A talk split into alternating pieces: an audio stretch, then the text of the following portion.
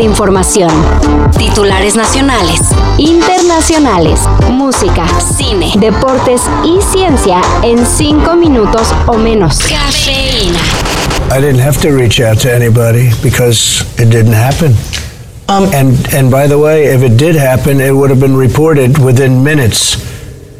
Talking about going to a major floor, probably, I assume, the most important floor.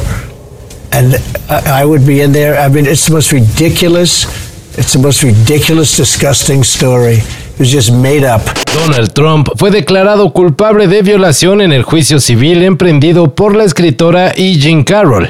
Con este fallo, el expresidente no pisará la prisión, pero sí indemnizará con una millonaria suma a Carroll, quien lo acusó de abusar de ella en 1996. Además, Donald Trump también fue hallado culpable de difamación, ya que cuando la escritora dio a conocer el abuso en el libro de 2019 ¿Para qué necesitamos a los hombres? El republicano la desmintió en diversas ocasiones, la mayoría de ellas en una forma humillante. Por ejemplo, en una entrevista tuvo la desfachatez de decir que no pudo haber abusado de ella porque, abro comillas, no es mi tipo. I love that. I am so glad I am not his type. Pues vamos a informar la situación de la salud, en este caso la decisión que tomaron los médicos especialistas. Se acabó la emergencia sanitaria por COVID en México.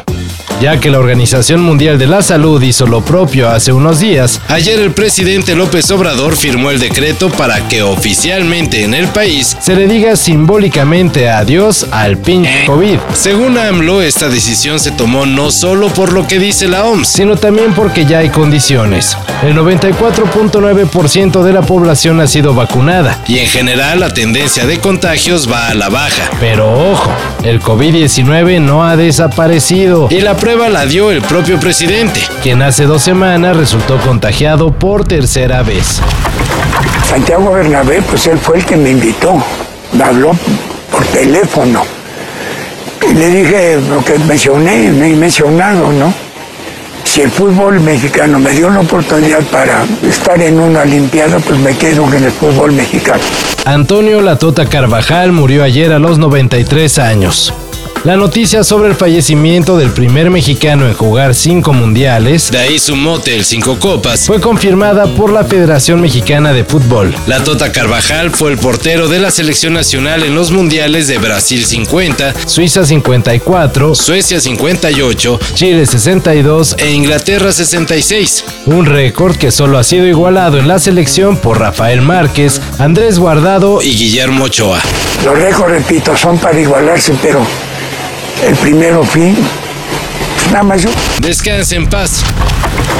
Y no es spoiler, pero el director James Gunn fue reconocido por PETA por el valor que dio a los animales en la recién estrenada Guardianes de la Galaxia Volumen 3. James Gunn recordó al público que todos los animales merecen una vida de libertad al aire libre en lugar de estar encerrados en jaulas de laboratorio. Señaló PETA al dar a conocer el premio Not a Number para el director. Y no es spoiler, pero quienes han visto la película destacan el tratamiento que se le dio al personaje de Rocket Raccoon.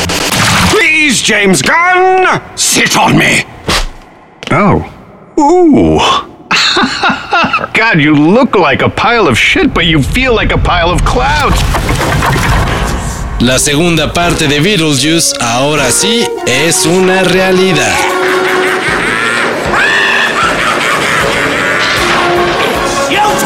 Luego de mucha espera y especulación, la nueva entrega del Super Fantasma ya hasta tiene fecha de estreno. Anótenle ahí, 6 de septiembre del 2024. Beetlejuice será nuevamente interpretado por el genial Michael Keaton junto a Winona Ryder, quien regresará en su papel de Lydia Dietz. El elenco lo complementa Jenna Ortega y Justin Tiro. Y se habla de negociaciones para que también se integre Catherine O'Hara. Todo bajo el guión de Alfred Goff y Miles Miller, además de la dirección de Tim Burton.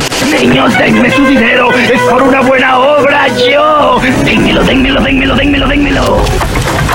Todo esto y más de lo que necesitas saber en sopitas.com. El guión corre a cargo de Álvaro Cortés. Y yo soy Carlos el Santo Domínguez.